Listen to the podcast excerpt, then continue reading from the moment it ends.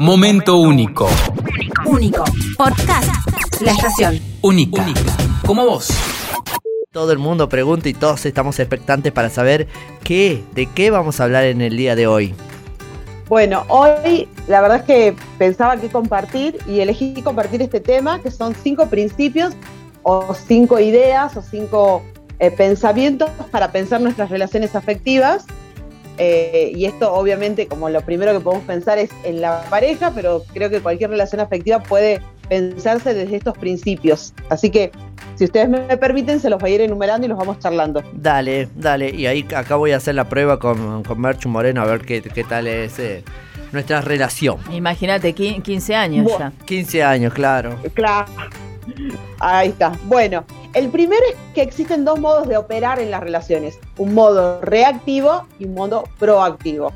El modo reactivo es el modo más visceral, más primitivo, que básicamente tiene que ver con la defensa, con eh, mantenerse vivo o la supervivencia, por lo tanto, la, eh, la reactividad no sería lo más adecuado en una relación porque estamos más desde desde la defensa, desde la supervivencia. En cambio, en un modo proactivo es cuando ya le vamos poniendo conciencia o vamos actuando con inteligencia emocional y nos vinculamos desde un lugar justamente de inteligencia, de conciencia, de plenitud.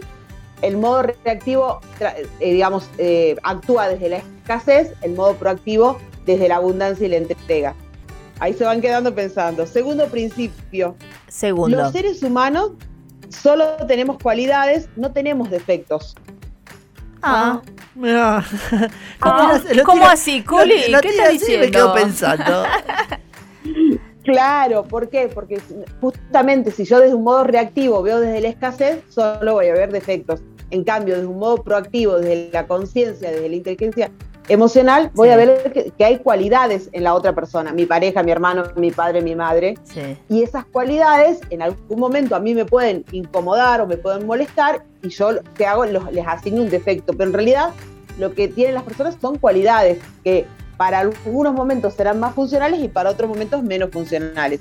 Tanto para la persona como para el otro, para Claro. el compañero. ¿sí? Sí, sí, para bueno, la. para- esto creo, creo que esto lo dijimos en algunas oportunidades, pero lo traigo de nuevo. En una relación de pareja no hay culpables, hay responsables. Oh.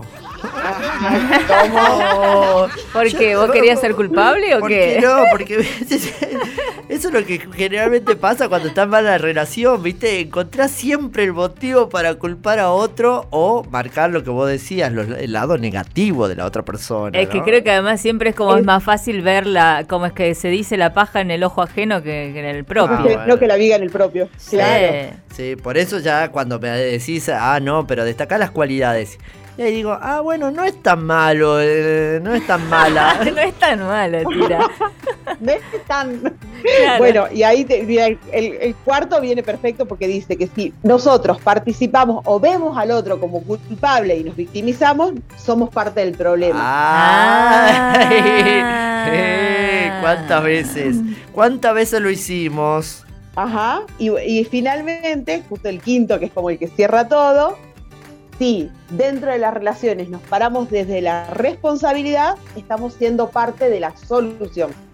Ah, eso qué me gusta, Está bueno. muy bueno eso. Este como que como que encierra todo y, y este, pero bueno, pero es difícil igual, o sea, si lo nombraste vos a los cinco, se entienden, los interpretamos, pero estaba pensando yo recién y creo que, no sé, me animo a decir que el 90% generalmente vamos a culpar al otro siempre y terminamos victimizándonos nosotros y nunca estamos viendo de que, a ver, pero Sí. pará, vos qué es lo que estás haciendo, qué es lo que no estás haciendo, no, Eso nos- es lo que no yo- nos miramos frente al espejo para ver eso del nosotros. Lo, que pensaba. Merchu, que por ahí lo que pasa a veces en este tipo de situaciones con el compañero de trabajo, con la pareja, es que vamos de impulso y no pensamos, no paramos un ratito, por, por lo menos para tocar estos tips que tiene que tira la coli y empezar a pensar de otra manera en el conflicto o en la conversación o en, en el hablar con la otra persona, ¿no? Exactamente, ahí es cuando vamos desde la reactividad, ¿no? Entonces yo necesito sobrevivir, me siento atacado, me siento insultado,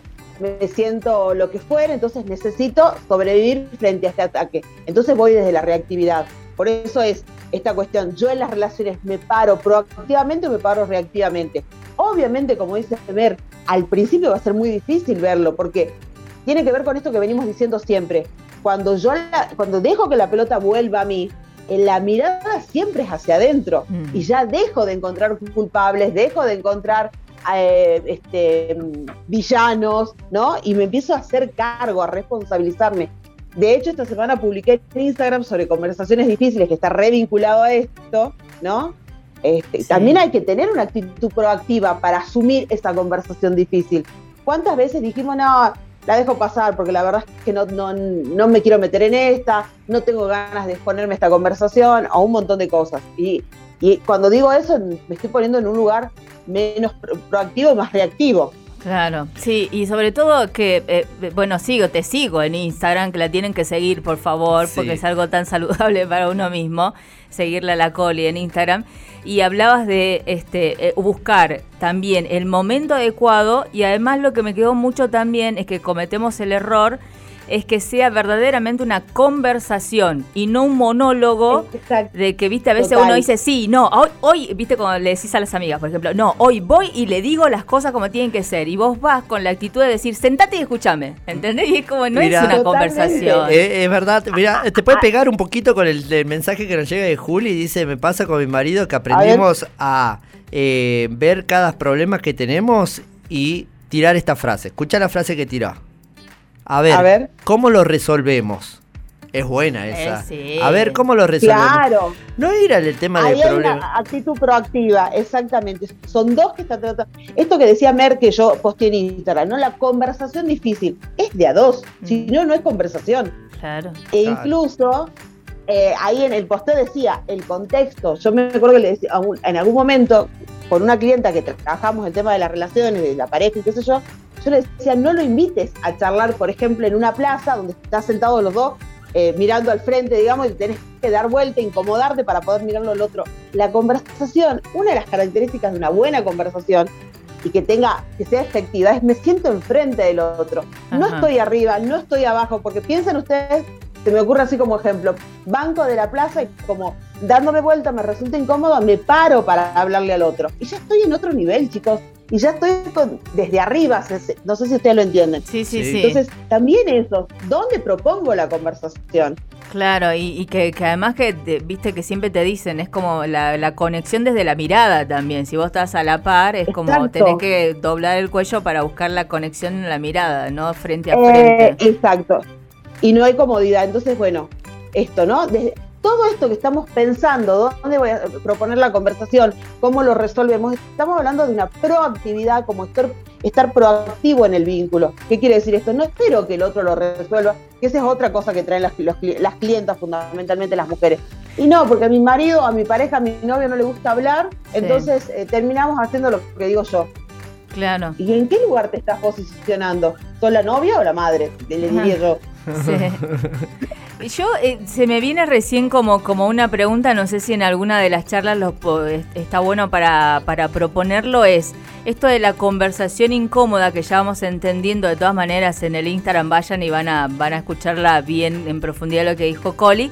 Pero digo, ya sabemos del contexto, de la posición y de que sea una conversación y no de un monólogo de una parte hacia otra. Digo, ¿existirían o nos podrás dar en alguna otra charla cómo eh, nosotros tenemos que gestionarnos nosotros mismos para llegar a esa conversación incómoda. Porque a veces vos decís, sí, dale, yo sé que tengo que tener esa conversación incómoda, pero desde mí no sé cómo prepararme para ver para que verdaderamente sea una conversación. No sé si me estoy explicando cómo- lo que te estoy pidiendo. Y- sí, sí, totalmente, y lo ponemos en la agenda y les adelanto que no solo tiene que ver con cómo lo decimos ni qué decimos, sino que hay hasta, por lo menos en lo que yo les propongo a mis clientes, hay hasta una preparación energética que podemos hacer para ir a tener esa conversación difícil. Ah, bueno, ahí ve, me gustaría, porque quizás varios pueden decir, sí, tengo pendiente una conversación incó- incómoda con quien sea, Sí. pero ¿de qué manera, con qué herramientas puedo yo concretar esa conversación incómoda? Porque la única que se me Bueno, ocurre a mí total. es, es eh, pero eh, lo agarro a mi compañero y a cachetazo. No. A cachetazo. ¿Va a entender o no va a entender? No aprendiste nada, Martín. Ah, bueno, perdón, perdón. Yo estaba pensando esa porque tengo una, tengo una conversación pendiente. Bueno, Ah, quiero, que, quiero que nos No, enseñes. De verdad que lo guardamos en agenda como tema y, y de verdad Dale. les digo que está bueno porque te- les puedo repetir, no Sí. solo es qué voy a decir, cómo voy a decir, sino la disposición corporal, cómo me preparo energéticamente. Ajá. Ahí Claro. un poquito y, y traemos herramientas para eso también. Me encanta. Me Muy bueno porque, y sirve para cualquier ámbito, ¿eh? Claro, Amigo, amigos, Totalmente. eh, compañero de trabajo, con la pareja, con Sí. eh, la familia, Exacto. con la familia. Sí, como padres, capaz Sí. que como, como madre, hijo, padre, hijo, entre hermanos, o sea, hay muchas eh, Sí. relaciones Sí, en las sí, que son necesarias totalmente. conversaciones incómodas. Y, y hay una conversación difícil para afrontar. Totalmente. Sí, sí, Eh, sí. Exactamente. Perfecto. Recién aquí en turno mañana, Laura Colibadino, más conocida como La Coli. Momento único. Único. Podcast. La estación. Única. Como vos.